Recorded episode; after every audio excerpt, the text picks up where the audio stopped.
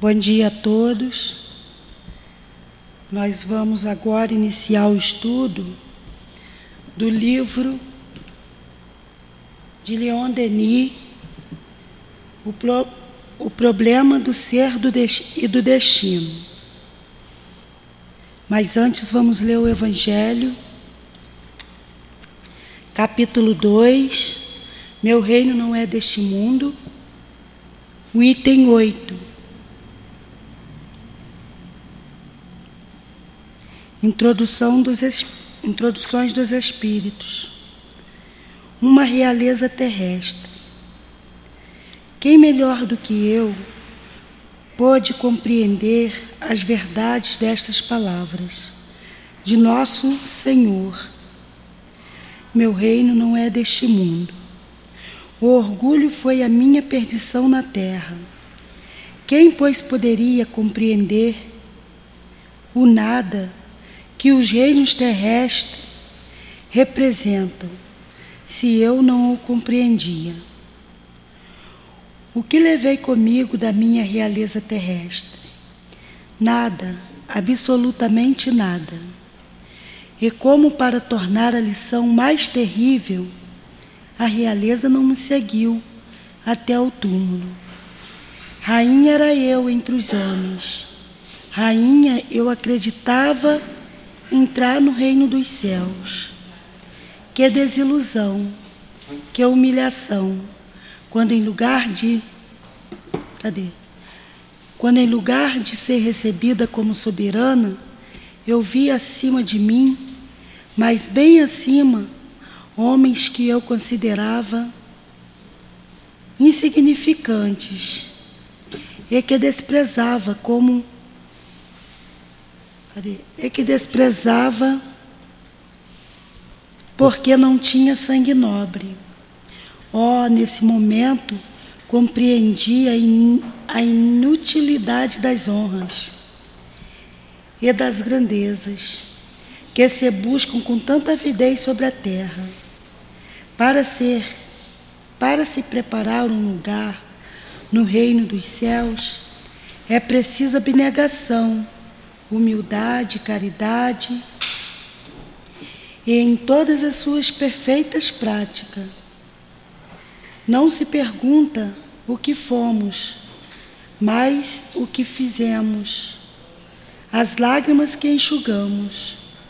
Ó Jesus, disseste que teu reino não é deste mundo, pois é preciso sofrer para chegar ao céu. E os degraus do trono não nos aproximam dele. São os caminhos mais penosos da vida que nos conduzem a ele. Procuremos, pois, o caminho entre as dificuldades e os, e os espinhos, e não entre as flores.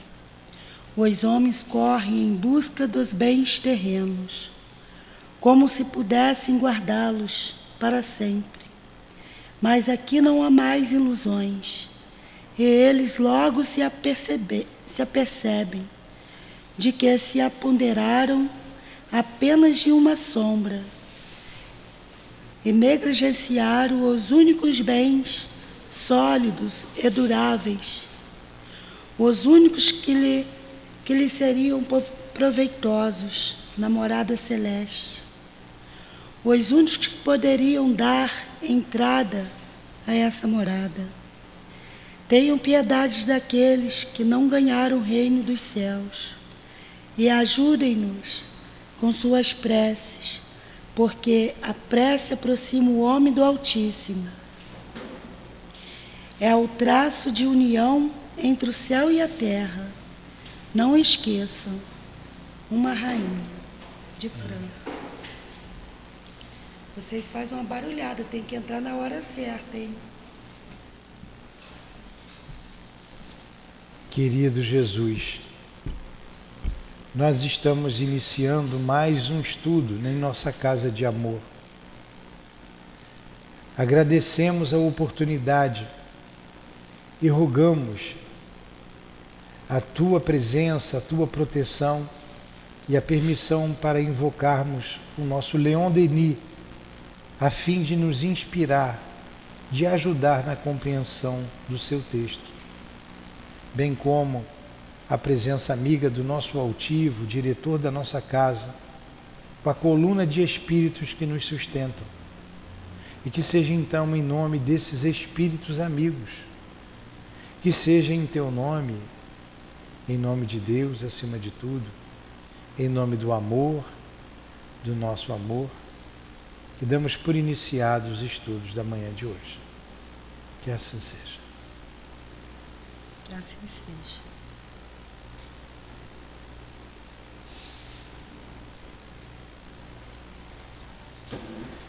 Então vamos lá.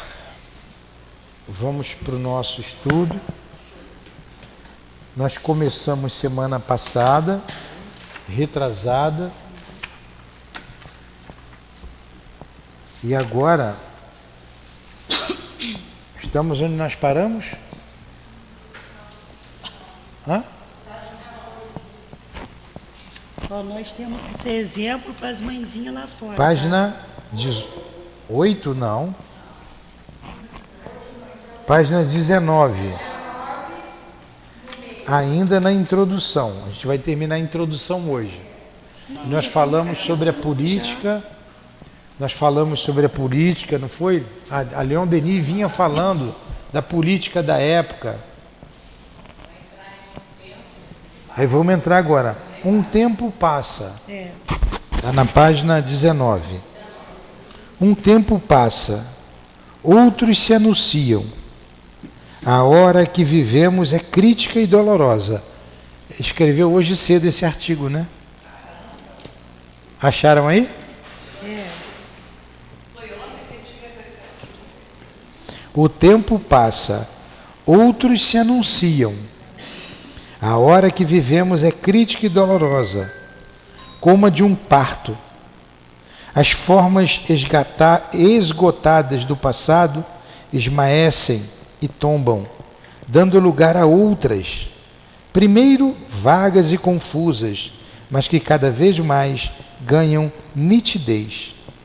Nelas se esboça o pensamento progressivo da humanidade.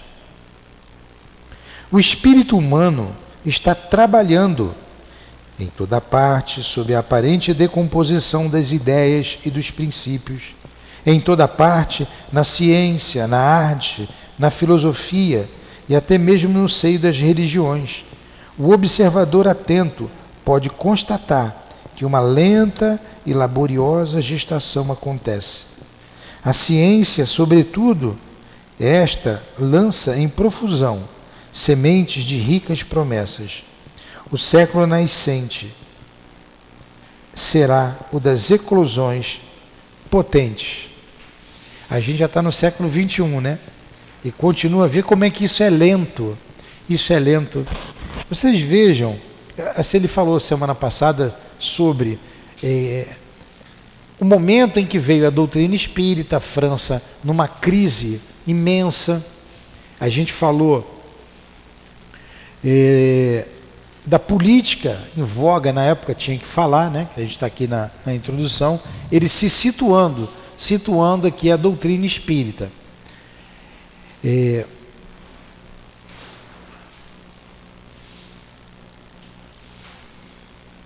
quando, quando veio a Revolução Francesa, a gente vai falar um pouquinho, bem, bem superficialmente, não vou falar da Revolução em si.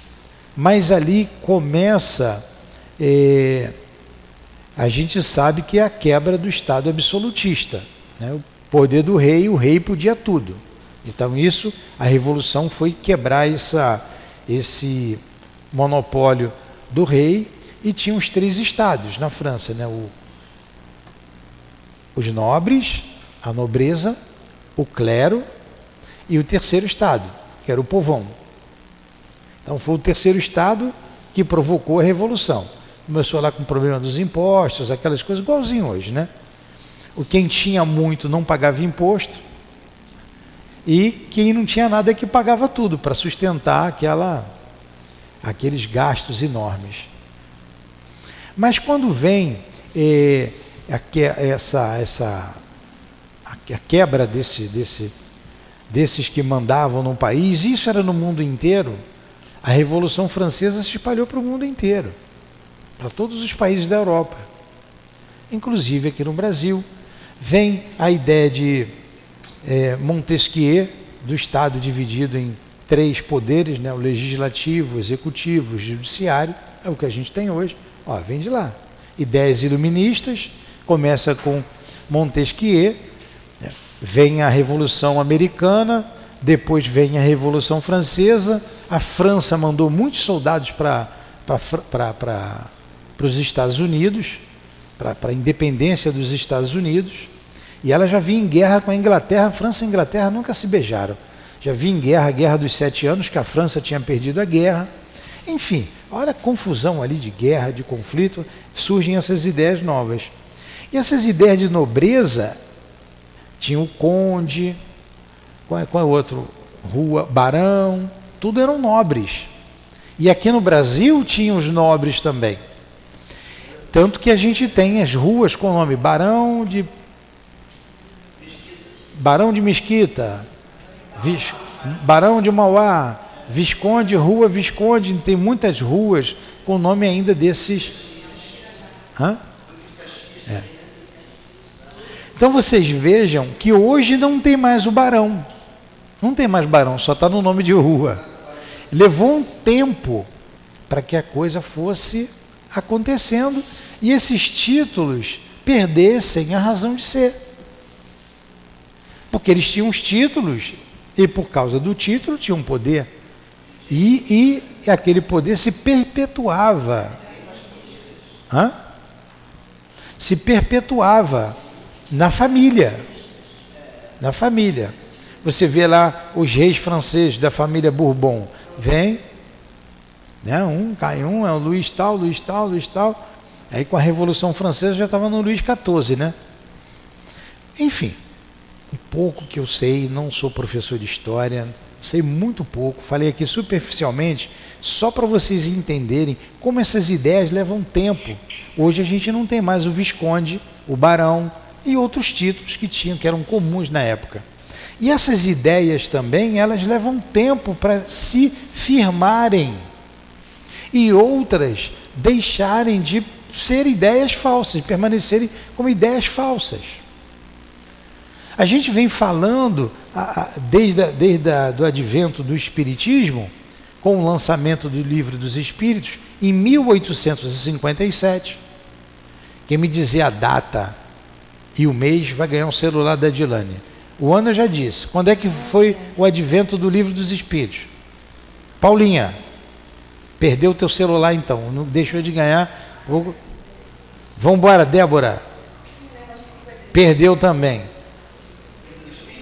Livro dos Espíritos. Quando que é o dia do, quando é que é o dia do índio, hein? Dia do índio, quando é que é?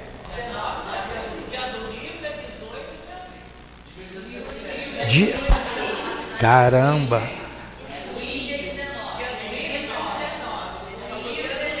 Em casa vocês estão escutando um monte de murmúrio de mulher falando tudo errado aqui, né? Então, olha.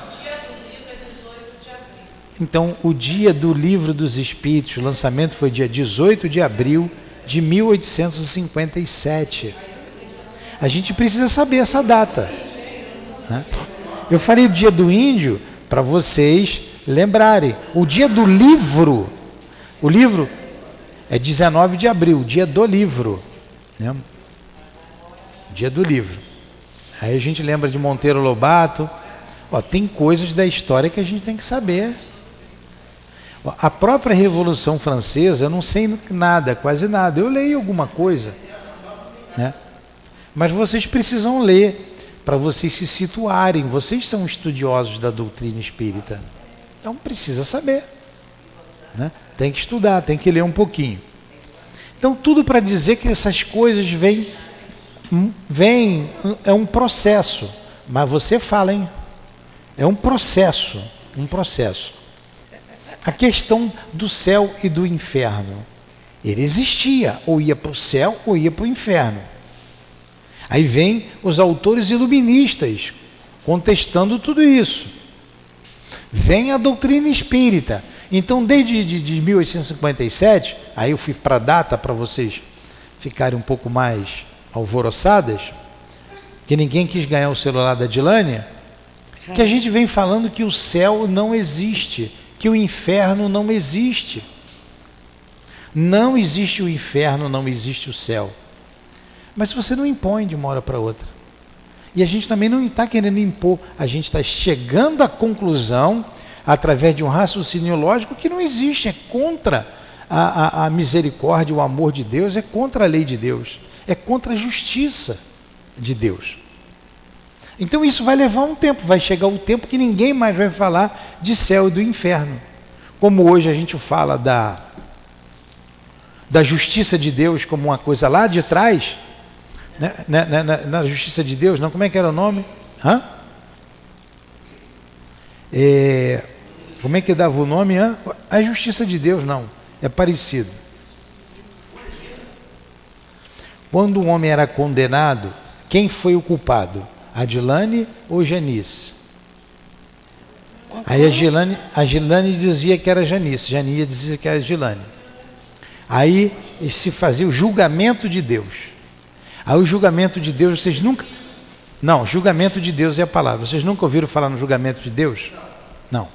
O julgamento de Deus era assim, era uma lei da época. Pegava nunca, um ferro. Nunca ouviram falar no julgamento de é, Deus? É, o julgamento de Deus, como era? Aí pegava uma barra de ferro incandescente que estava no fogo, mandava a Janice segurar de um lado, a Dilane do outro. Quem largasse primeiro estava condenado, o era o culpado, era o julgamento de Deus. Você ou enfiava a mão no cadeirão de água fervendo e ficava ali. Ou um caldeirão de água fervendo. Está no Google, gente. É Bota no Google, julgamento de Deus. É que no outro dia eu falei, ela pesquisou. Agora ela está esperta, ela está esperta. Ah, aqui, Mas ó, valeu. Desde 11 anos que é. eu sei disso. Enfiava a mão numa caldeira quente e quem ficasse mais tempo na água fervendo era o inocente. Agora que absurdo. É, vê aí o julgamento de Deus, vê aí. Não, não é, não é essa palavra não, é outra. É o julgamento de Deus. É é o jeito de. Como era feito o julgamento de Deus? Antigamente. O jeito de se cobrar antigamente. Quer ver? Então vamos lá. Daqui a um tempo. É, daqui um tempo, daqui. É, daqui a um tempo, daqui a uns anos, daqui a alguns séculos, eu não sei quando, essa questão do céu e do inferno, vai ficar como é a questão do julgamento de Deus, que ficou lá para trás, uma coisa absurda. Uma coisa absurda. A escravidão. Ainda existe a escravidão. Não é mais o negro e o branco. Tem outro tipo de escravidão. Mas essa ideia da escravidão já não faz mais parte da gente. E daqui a mais uns séculos, Vai ficar, meu Deus, como é. Hoje a gente já pensa, como é que podiam fazer aquilo, né? Tanta crueldade para obrigar alguém a trabalhar para ele. É, é importantíssima para o mundo. É, rompeu com uma ideia do passado. É. Pois é.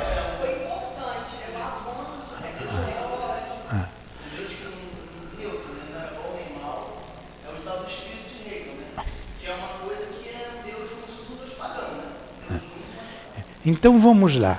O Kardec, no livro dos médios, ele diz que na época que ele estava daqui a três gerações, três, quatro gerações, essas ideias serão comuns no mundo mas, é de, mas ainda não chegou. Já se passaram algumas gerações. Mas vai chegar, vai chegar um momento em que essas ideias serão muito comuns, porque são ideias naturais, da lei natural. Como a gente já disse várias vezes, a comunicabilidade, a imortalidade, com a permanência da nossa é, é, individualidade, por aí vai, essas ideias espíritas. Mas isso leva um tempo. As gerações vão mudando, as pessoas vão absorvendo essas novas ideias, vem espíritos com potencial de absorção dessas ideias bem com muito mais facilidade e as coisas vão se encaminhando. A lei é assim. Deus não tem pressa de chegar e mudar tudo de um dia para o outro. Ele dá tempo. A gente vai fazendo de acordo com o nosso tempo. Tem momento que a gente começa a sofrer, começa a doer, aí você diz assim: não, eu tenho que mudar. Aí você muda. Deus age assim, a lei de Deus age assim. Então essas ideias aqui, elas vão levar um tempo. É natural. É natural. A minha mãe, minha mãe era católica fervorosa. Católica, morreu com 83 anos, católica. E eu conversava com ela sobre o mundo espiritual, sobre os espíritos, que ela via lá a família dela, falei, está perto de ir, mãe, vamos embora, está na hora, arruma a mala aí que está perto. E ela já não dormia com uma olheira, porque ela sabia que estava perto de desencarnar e ela tinha medo de dormir morrer e não. E quando vê, já era, né? E ficou nessa agonia algum tempo, até que ela desencarnou. Desencarnou, teve que ir. E veio aqui para casa, né? Não tem jeito, a gente está ligado, reza, ela está aqui. Aí, uma vez, ela deu uma, uma, uma comunicação agradecendo, obrigado. Eu agora estou pensando diferente, você tinha razão. Né? Estou pensando e vejo quanto tempo eu perdi. Não morri. Não morri, não foi para o céu, não viu Nossa Senhora também, né? Como ela era adepta de Nossa Senhora, mas ela já está entendendo o que é a vida espiritual. Está entendendo? Vai fazer um estágio, está fazendo um estágio, voltou, está relembrando a vida passada, vai reencarnar. Reencarnando, vai ficar mais fácil ela aceitar essas ideias. Vai ficar mais fácil. Eu tenho aqui, o, o professor vem aqui, o professor Albano, que a gente gosta muito. Ele tem uma alma católica ainda. Ele gosta ele, da doutrina, ele, ele entende, mas a alma dele é católica ainda. É, leva um tempo para você diluindo isso, você absorvendo as novas ideias. As, é, é, as ideias espíritas vão transformando a gente. É o que ele está dizendo aqui. Né? Isso aí ó, é um tempo. Ó, o século nascente será o das eclosões, das eclosões potentes. Leon Denis está dizendo aqui, ó. Ó. Vamos lá na última frase. A ciência, sobretudo, esta lança em profusão semente de ricas promessas. O século nascente será o das eclosões potentes. Né? Ainda não atingimos, em termos é, espirituais, o desejado. As formas e as concepções do passado, dizíamos, não são mais suficientes. Para nós aqui, não são mais. Não tem mais como. Por mais respeitável que pareça esta herança, apesar do sentimento piedoso com o qual podemos considerar os ensinamentos legados por nossos pais, geralmente sentimos, compreendemos que este ensino não foi bastante para dissipar o mistério angustiante do porquê da vida. E não foi. Então a gente agradece, eu agradeço aos meus pais até a base que eu tive lá foi no catolicismo, mas em um determinado momento aquelas ideias não me atendiam mais. A gente respeita a crença, né? como, como foi a minha mãe, como foi meu pai, até desencarnar, pensando como católico, me ajudaram muito, mas tem momento que chega que ó, não dá mais. Tem. Né? Entretanto, podemos viver e agir em nossa época com mais intensidade do que nunca. Mas será que podemos viver e agir plenamente sem estar conscientes do objetivo a alcançar? O estado da alma contemporânea pede, reclama uma ciência, uma arte, uma religião de luz e de liberdade que venham livrá-la de suas dúvidas, emancipá-la das velhas escravidões e das misérias do pensamento guiá-la em direção aos horizontes radiosos, para os quais ela se sente atraída por sua própria natureza e pela impulsão de forças irresistíveis.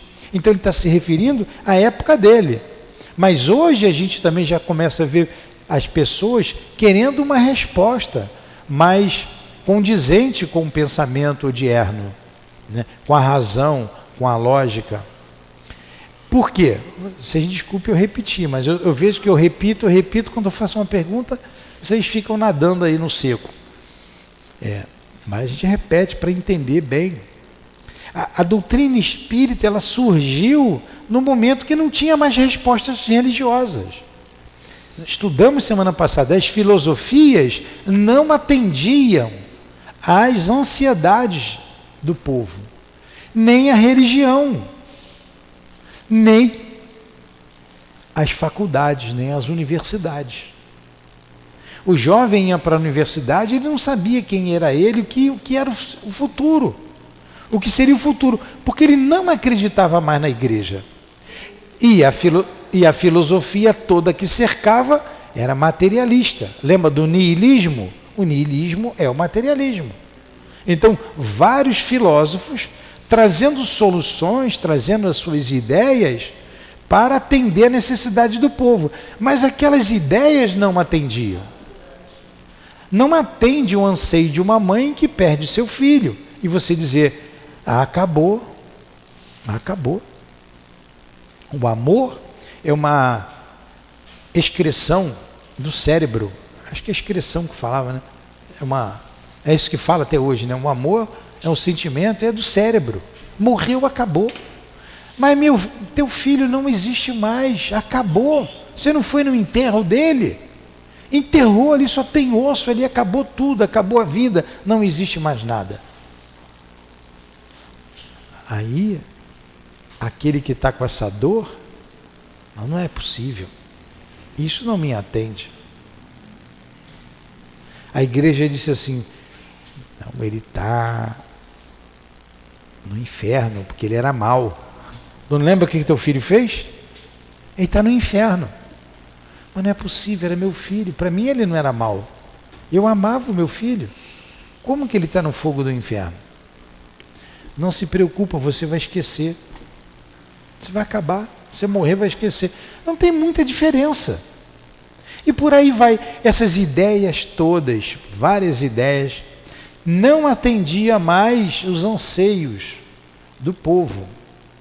Surge a doutrina espírita como estava tudo fervilhando, Kardec, ah, daqui a duas, três gerações isso aqui vai estar, tá, vai ser normal, o mundo vai tá, dar um salto quântico. Mas não aconteceu. E hoje ainda não aconteceu. Mas que vai dar, vai dar. A gente não tem dúvida, porque é tão lógico. Para Kardec também era tão lógico, e como aqueles espíritos todos vieram ali para participar disso, ele não vai ser logo, vai ser rápido. Não foi. Mas a gente vê que vai acontecer. Quando, eu não sei, mas que vai acontecer, vai. Aí nós vamos mudar. O mundo vai mudar, a política do mundo vai mudar, o comportamento do homem vai mudar, as relações irão mudar, as famílias serão melhores estruturadas com isso.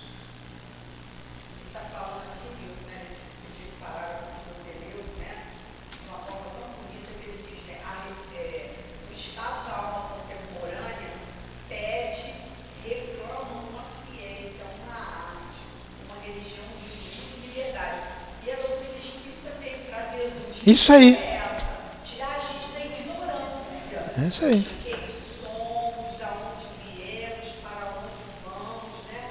mais do que isso, que ele fala aqui, trazer luz liberdade. Saber, como o Leonel falou, o pensamento voa, o pensamento? Ele, ele, ele caminha na direção de Deus. É algo isso aí. esse potencial. E tirar nossas dúvidas né, a respeito da morte. Veio para isso. A doutrina espírita veio para isso. Frequentemente fala-se de progresso. Porém, o que é que se entende por progresso? Será uma palavra oca e sonora na boca de oradores materialistas, em maioria, ou terá ela um sentido bem determinado? Então, o que é o, de, o progresso? Um sentido bem determinado. Que sentido bem determinado é esse? Sentido para a alma. Ou é algo oca? Como traz o. o Sem consistência, né? Sem consistência. Como traz o positivismo. Como traz o positivismo. O, prosi- o positivismo tem o progresso como fim. A ordem por meio, o amor por princípio. É até bonito. Mas morreu, acabou. Morreu, acabou. Quanto estrago fez essa filosofia de Augusto Conte? É isso aí. Fala de progresso. O positivismo fala de progresso. E nós temos instituições importantes positivistas ainda hoje. Todo mundo, a gente já repetiu, a bandeira do Brasil é uma frase positivista. Ordem e progresso. Mas que progresso é esse? É um progresso oco, sem consistência? Então, o que é o progresso? Estão entendendo que Leon Denis, Leon Denis, ó, pensava lá na frente, via com profundidade a vida. Vinte civilizações passaram sobre a Terra, clareando com suas luzes a marcha da humanidade. Seus grandes focos brilharam na noite dos séculos. Em seguida, extinguiriam-se. Em seguida, extinguiram-se. E limitando-se aos horizontes estreitos do seu pensamento, o homem ainda não distingue o além ilimitado para onde seu destino o encaminha. Então o homem não consegue ver a vida futura. Ainda não compreende. E Jesus falava disso com clareza. E modificaram tudo, quase tudo do que Jesus disse. E Jesus falando da vida futura. Jesus nunca falou de inferno. Nunca falou de um céu beatífico. O homem deturpou. Impotente para dissipar o mistério que o envolve, o envolve quem? O homem, né? Usa suas forças no trabalhos terrenos. Olha aí, Janice, presta atenção nessa frase. O homem, vou, vou acrescentar o homem aqui, porque ele está falando do homem. O homem impotente para dissipar o mistério que o envolve, usa suas forças nos trabalhos terrenos e se furta aos esplendores de sua tarefa espiritual, aquela que fará sua verdadeira grandeza. É atual ou não é atual o que ele está dizendo? Hã? Então, é que nós conversávamos. Onde que está isso? Ah, já achou? Ela já achou. Tem na página 20 aí, no finalzinho. Vamos para o último parágrafo. Entenderam isso? A gente estava conversando de um assunto que ela pegou a resposta aí. Leon Denis conversou com ela agora. A Leon Denis fala para a gente. A gente vai se achando aqui, opa, eu não sabia disso. Isso, eu estou passando por isso agora. Não isentou Leon Denis de trabalhar, não, porque ele trabalhou Muito. Desde criança. de família. Então ele não tinha professor almoço grátis, mas ele jamais negligenciou a vida espiritual. Desde criança, Leon Denis trabalhou pequenininho. É. Desde criança.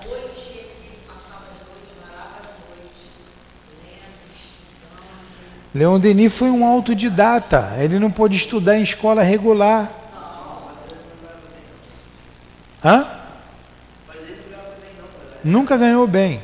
Sempre trabalhou. É, ele, ele trabalhava vendendo ve- ve- é, no comércio, levando couro, trabalhou nas fábricas de moeda no início. Enfim. E assim ele. Então, ele é um autodidata. O que aprende sozinho é autodidata. Porque o pai era transferido muitas vezes por causa do emprego dele. Depois, uma hora, a gente vai fazer aqui sobre Leão Denis. É. Não há fé no progresso sem fé no futuro. No futuro de cada um de nós. Os homens só progridem e avançam se acreditarem nesse futuro e marcharem confiantes, convictos para o ideal vislumbrado. É falando? A vida futura, a vida do espírito. Nosso crescimento É outra visão. É. É. Senão você trabalha para você aqui e agora. E não é assim. Você tem que trabalhar para a vida futura, para as outras gerações. E você vir a usufruir daquilo que você plantou. A vida dele, a vida terrena para ele era um meio e não um fim. É. Ali a gente estudou essa semana, está na minha cabeça o céu e o inferno, o Max, o mendigo. Lembra? E o que, que aconteceu com ele? Tava, todo mundo chamava ele de Conde Marx. Né? Conde Max. Ele era um mendigo que ficava implorando lá né, a esmola, a comida, em torno do castelo. É. E quando ele desencarna, ele fala, todo mundo gostava dele, que ele era bondoso e tal. Então ele espiou, porque ele foi o dono do castelo. Ele em sonho, ele se via dentro do castelo. Ele foi o dono daquilo tudo, mas era ele egoísta. Ele era egoísta e mal, né? Todo egoísta é mal. Ele era egoísta. Então ele provou do próprio veneno. O que ele plantou, ele colheu. Se nós plantarmos coisas boas, quando a gente voltar, a gente vai encontrar a árvore que plantou. A visão da vida futura mostra isso claramente. Se eu jogo esgoto no rio, vou ter que voltar dentro desse esgoto para poder limpar. Precisa nem ter outra vida, né, gente? Nessa mesma a gente já. O é o. Isso aí. Então vamos lá, alguma coisa, Edilene? Então, coloca uma água, por favor. É tempo de compreender isto. A civilização só pode crescer. Progresso, o progresso. Lá em cima. Ah, tá. Só queria saber se vocês estavam prestando atenção. Vocês estão atentas, tudo bem. É. ó, Amigo, amigo. O, pró- o progresso não consiste somente nas obras materiais, na criação de máquinas potentes e de todo ferramental industrial. Tampouco consiste em concentrar, em encontrar novos procedimentos artísticos em literatura ou formas de eloquência. Seu mais alto objetivo é tocar, atingir a ideia mestra, a ideia mãe, que fecundará toda a vida humana, a fonte elevada e pura, de onde brotarão ao mesmo tempo as verdades, os princípios e os sentimentos que inspirarão as obras marcantes e as nobres ações. Olha que beleza! É,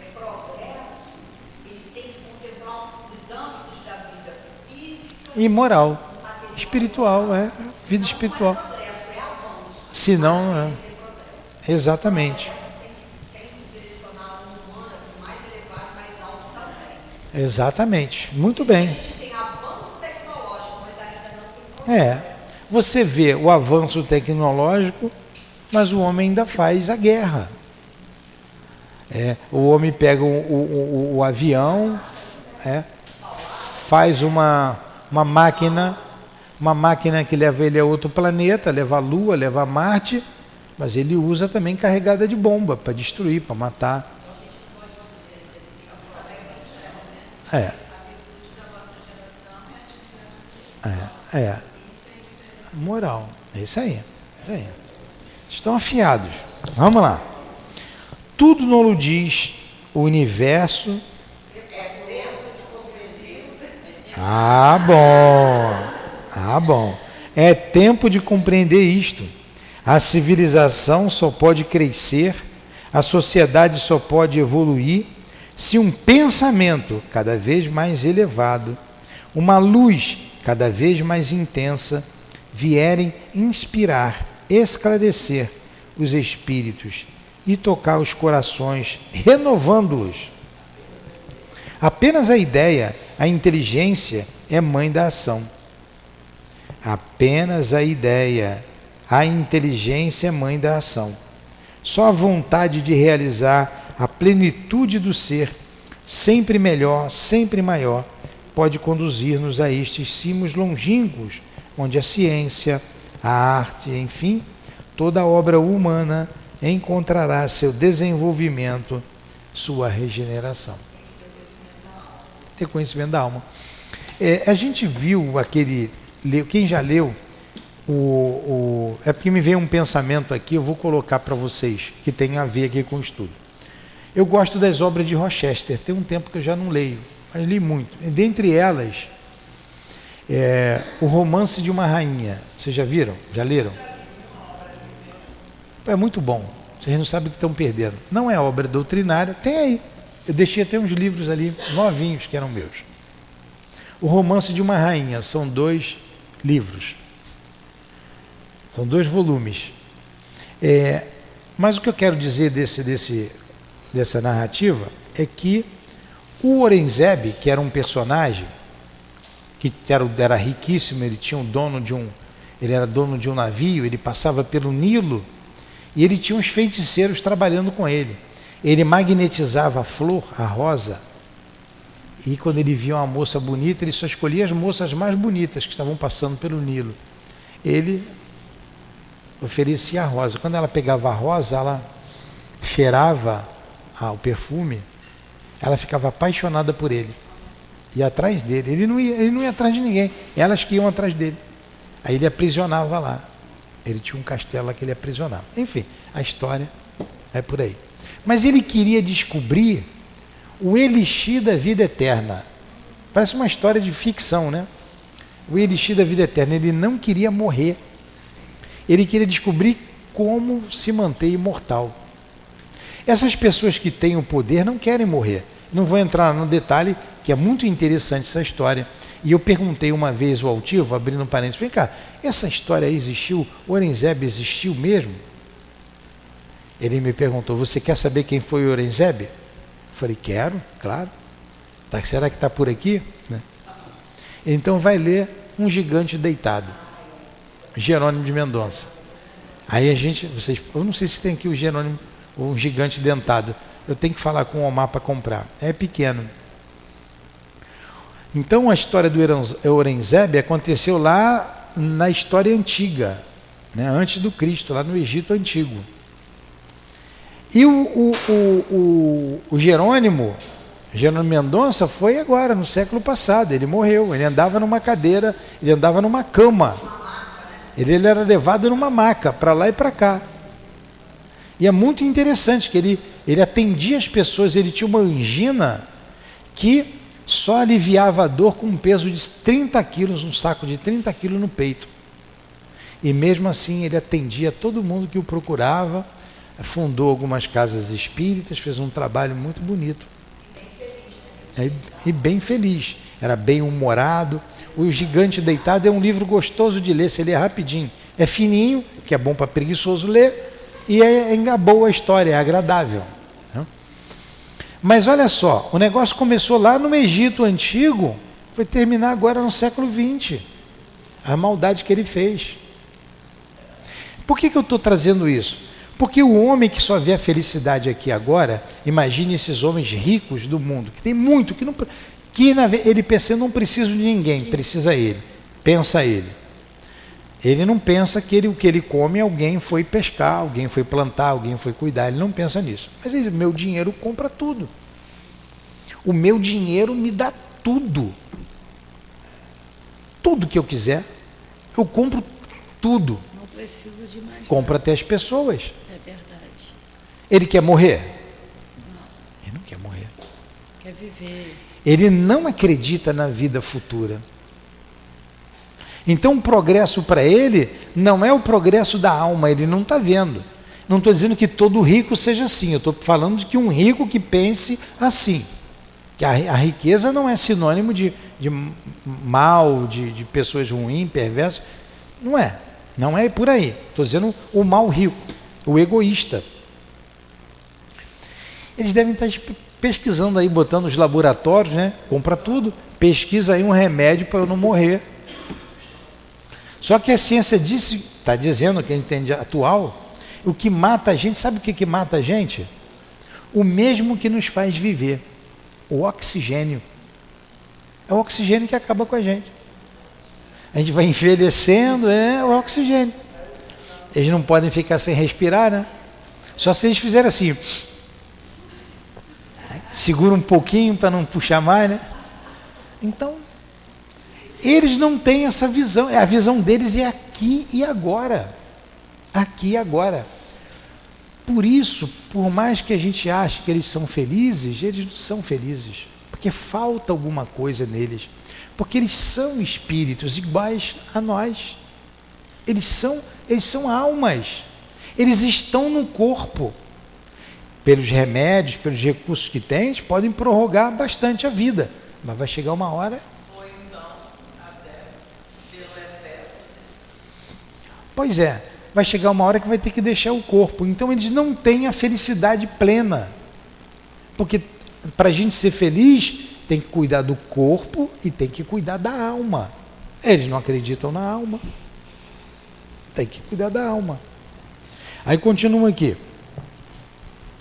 Tudo lo diz? É isso aí agora? Tudo nolo diz. O universo é regido pela lei de, da evolução. Aí está o que entendemos pela palavra progresso. E nós mesmos, em nosso princípio de vida, em nossa alma, em nossa consciência, para sempre estamos submetidos a esta lei. Hoje seria impossível ignorar-se esta força soberana que conduz a alma e suas obras através do tempo e do espaço infinitos a um objetivo cada vez mais elevado. Mas uma lei como esta só se efetiva por nossos esforços. Para ser útil, para cooperar na evolução geral e colher-se todos os frutos, é necessário, antes de tudo, aprender a discernir, a apropriar-se da razão, da causa, da finalidade desta evolução, saber para onde ela conduz, a fim de participar com a plenitude das forças e das faculdades, em nós adormecidas desta ascensão generosa. Ah. Então as coisas são adormecidas. Não, a gente nós carece desse conhecimento. Não, não, tem que desenvolver. É, e nós mesmos, em nosso princípio de vida, em nossa alma e em nossa consciência, para sempre, estamos submetidos a essa lei. Está dentro, está gravado na nossa consciência. Tá. A gente Tá. Ah. os séculos, milênios, mas ela está lá. Em germe, está em todos nós, são as potências da alma, que a gente vai estudar lá no final. É, é, agora vocês vejam, eu, pensei, eu lembrei aqui, ó, esse ser, vou ler aqui de novo para eu pegar o pensamento. Para ser útil, para cooperar na evolução geral, colher todos os frutos, é necessário, antes de tudo, aprender a discernir. O que é discernir? Escolher, saber o caminho certo, o que é certo e o que é errado. Apropriar-se da razão. Apropriar-se da razão, que é o cognitivo, o pensamento, a inteligência da causa. A causa, qual é a causa de tudo? A causa, não o efeito, a causa, o princípio de tudo, da finalidade desta evolução. Qual a finalidade disso aqui, da gente estar aqui, dessa evolução? Saber para onde ela conduz, a fim de participar com a plenitude das forças e das faculdades em nós adormecida dessa ascensão gloriosa. Aí eu me lembrei de Jesus e de Pilatos. Jesus não teve medo da morte. Pilatos teve medo de perder o poder. Olha a insegurança de Pilatos. Jesus parecia frágil, mas ele era muito mais forte do que Pilatos com todo o seu exército, porque ele sabia para onde ia, ele sabia da causa. Pilatos só do efeito. E se eu perder aqui a minha riqueza? E se eu perder o meu poder? Lavou as mãos, foi omisso. Jesus tranquilamente, vou morrer. Mas e daí? Eu não sou esse corpo. E daí? Ele deixou as coisas prosseguir em seu curso, a- deixando que Deus agisse, que fosse feita a vontade de Deus. E assim foi feito. Olha a diferença aí de, de saber para onde você vai, quem é você, o que você está fazendo aqui. Essa ideia de progresso da vida futura da alma. Pilatos era rei. Jesus, um humilde carpinteiro, simples. Quem era mais forte? Quem tinha mais segurança? Pilatos era inseguro. E tinha um exército ali em torno dele. Nem para dormir, acho que ele dormia sossegado. Ele devia botar na porta lá os homens de maior confiança dele. Eu nunca botava um só, para um ficar de olho no outro. Porque os crimes eram normais entre eles. Né? Olha o que aconteceu com César. Primeiro lá, Augusto, o César, Júlio César, Caio Júlio César, o grande imperador romano. Hã? Mataram ele na covardia. Os próprios. Hã? É. Ali foi o Senado. O Senado, ele foi para uma reunião do Senado. A esposa dele, Calpurnia, tá vendo? É bom saber um pouquinho de história. Era Calpurnia. Falou para ele: não vai, eu tive um sonho. Não vai. César vai ligar para sonho? Sonho, coisinha de mulher? Coisa de mulherzinha? Né? Foi. E foi. Homens. Foi brutalmente assassinado. Traído pelo seu próprio filho, aquele que ele cuidou, que ele levou por, desde de, cuidou, não era filho legítimo, Brutus. Daí, não sei se essa frase é verdadeira, né? Muitos contestam. Até tu, Brutus, né? Brutus estava lá traído. Ele foi traído. E foram vários, porque ele era grande, era forte e sabia lutar. Um sozinho, se é que ele não conseguiu pegar alguém, né? Pois é. Então esses homens, eles têm o poder aqui e agora, eles não pensam na vida futura. E eles não têm sossego.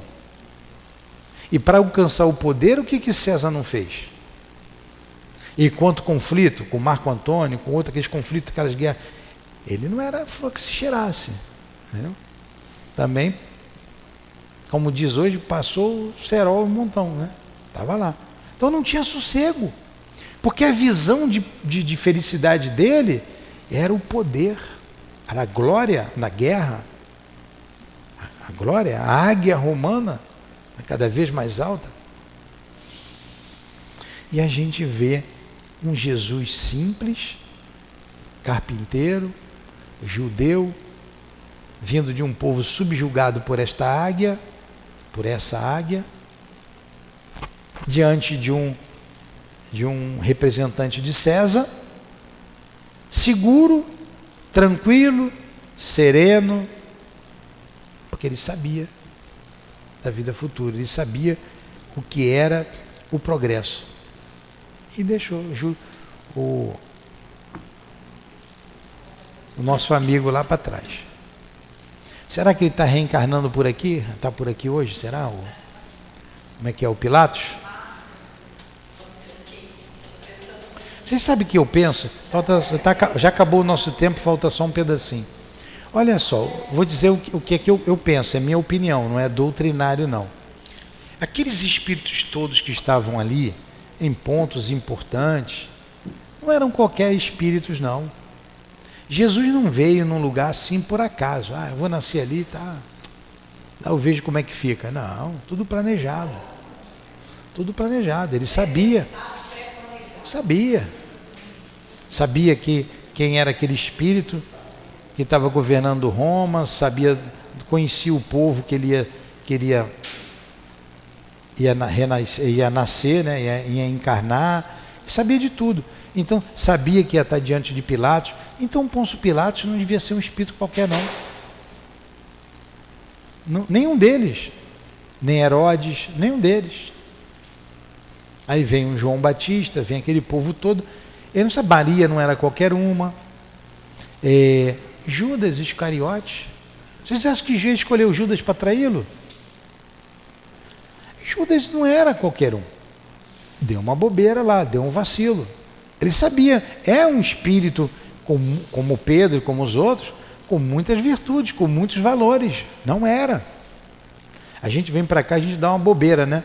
Então Pilatos também não era. Esses espíritos, quando desencarnaram e viram a bobagem que fizeram, botou a mão assim, igual eu estou aqui, e falou assim, putz, logo com o Senhor, Jesus, não podia ser com outro, vacilei logo com o Senhor. Vou ter que voltar. Leia aí há dois mil anos o que fez Públio Lentulus até hoje. Públio Lentulus, quando chegou na espiritualidade, tô, é, deve ser esse gesto aqui, né? Quando eu estou com preocupação, putz. Olha as reencarnações dele. Pede para vir logo como escravo. Não é? Vem como escravo de Estório. E vem, e vem, vem. Padre Manuel da Nóbrega, e agora está reencarnado. Disse o Chico que está reencarnado lá em São Paulo. Né?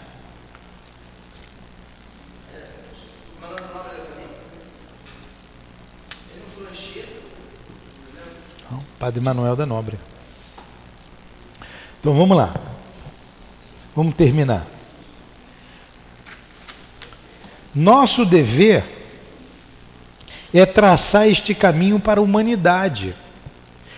Olha só, o dever do espírita, de Leão Denis, dos espíritas, nosso dever é traçar este caminho para a humanidade futura, da qual ainda seremos parte integrante. Olha só, nós vamos fazer parte da humanidade futura.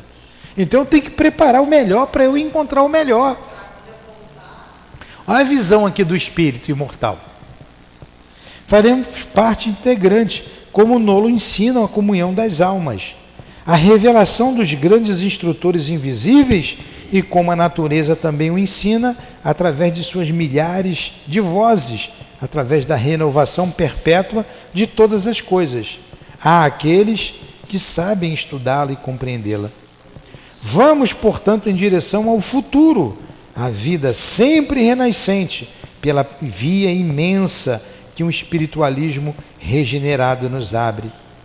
Fé do passado, ciências, filosofias, religiões, e iluminai-vos com uma chama nova. Sacudi vossas mortalhas e as cinzas que as recobrem. Escutai as vozes reveladoras do túmulo. Ela nos traz uma renovação do pensamento com os segredos do além, que o homem precisa conhecer para melhor viver, melhor agir e melhor morrer. É só Leon Denis para escrever assim, né? Só Leon Denis mesmo. Então vamos.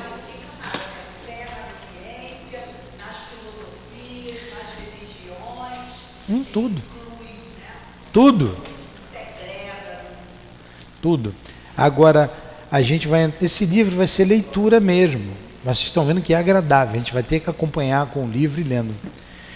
No livro que nós estudamos antes, que terminamos, que foi No Invisível, de Leon Denis, se tivesse aqui eu ia ler para vocês. Logo no início, nas primeiras, uma das primeiras páginas, ele diz ali: o futuro do Espiritismo será aquilo que os homens fizerem dele. Olha só. Ele clareia o futuro, mas esse futuro depende do que nós fizermos da doutrina espírita.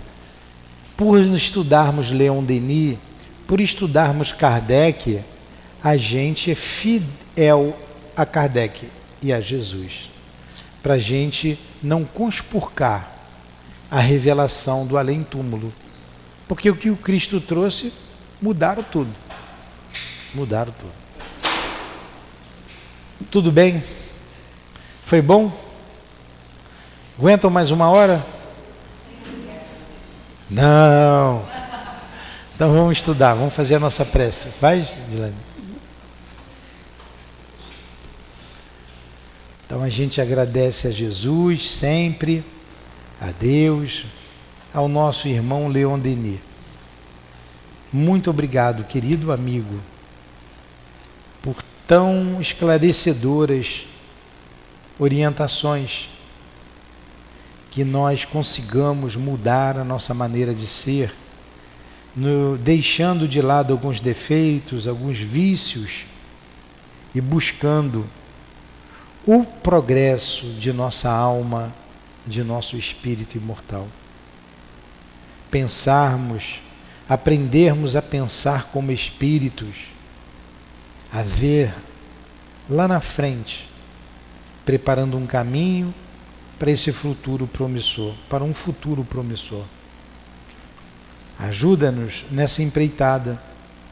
Fique sempre conosco, irmão querido, nesta casa de amor, junto ao altivo, junto com o doutor Erma, com o Baltazar, que você sempre conviveu, junto com Allan Kardec, e que todos, Senhor, possam estar sempre conosco, incentivando-nos estimulando-nos ao progresso do espírito imortal, estimulando-nos ao trabalho no bem, que é a prática de todo o conhecimento que nos chega.